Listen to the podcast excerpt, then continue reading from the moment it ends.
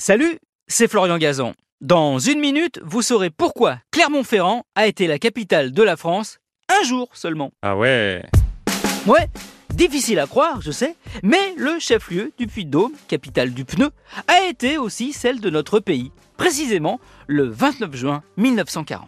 Ah ouais? Ouais, pour comprendre comment on en est arrivé là, il faut remonter quelques jours avant. À l'époque, la France est divisée en deux. Au nord, c'est l'occupation, au sud, c'est la zone libre. Les membres restants du gouvernement en place sont à la recherche d'une nouvelle capitale. Paris étant réquisitionné par les nazis, il faut bien en trouver une autre pour la zone libre. Alors, toutes les villes du sud y passent. Marseille, Toulouse, Nice, mais rien ne convient. Soit c'est trop proche de l'Atlantique, soit c'est trop proche de l'Italie. Jusqu'au moment où Pétain donne son feu vert pour Clermont-Ferrand. Ville tranquille, bien desservie et à l'abri des bombes. Parfait pour établir la capitale.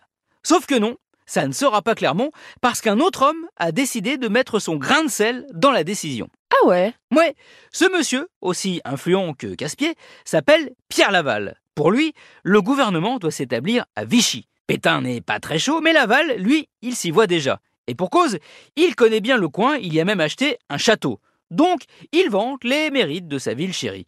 Une bonne liaison ferroviaire avec Paris, une grande capacité hôtelière, un central téléphonique moderne, et pour couronner le tout, une ville moins ouvrière que Clermont, ce qui est du goût du pouvoir en place.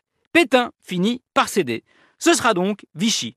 Mais on ne déménage pas comme ça un gouvernement, alors réfugié à Bordeaux. Voilà donc pourquoi, en route pour la future capitale, le gouvernement français fait une halte à Clermont et y siège pour seulement un jour le fameux 29 juin 1940, où Pétain, Albert Lebrun, le président de la République de l'époque, et tous les ministres ont simplement déposé leurs valises et établi quelques quartiers avant de filer à Vichy dès le lendemain matin. Pour Clermont, qui se serait bien vu, capitale un peu plus de 24 heures, Vichy, eh ben, ça a été une pastille un peu dure à avaler. Merci d'avoir écouté cet épisode de Ah ouais? Peut-être à Vichy, à Clermont-Ferrand, à Paris ou ailleurs. Retrouvez tous les épisodes sur l'application RTL et sur toutes les plateformes partenaires.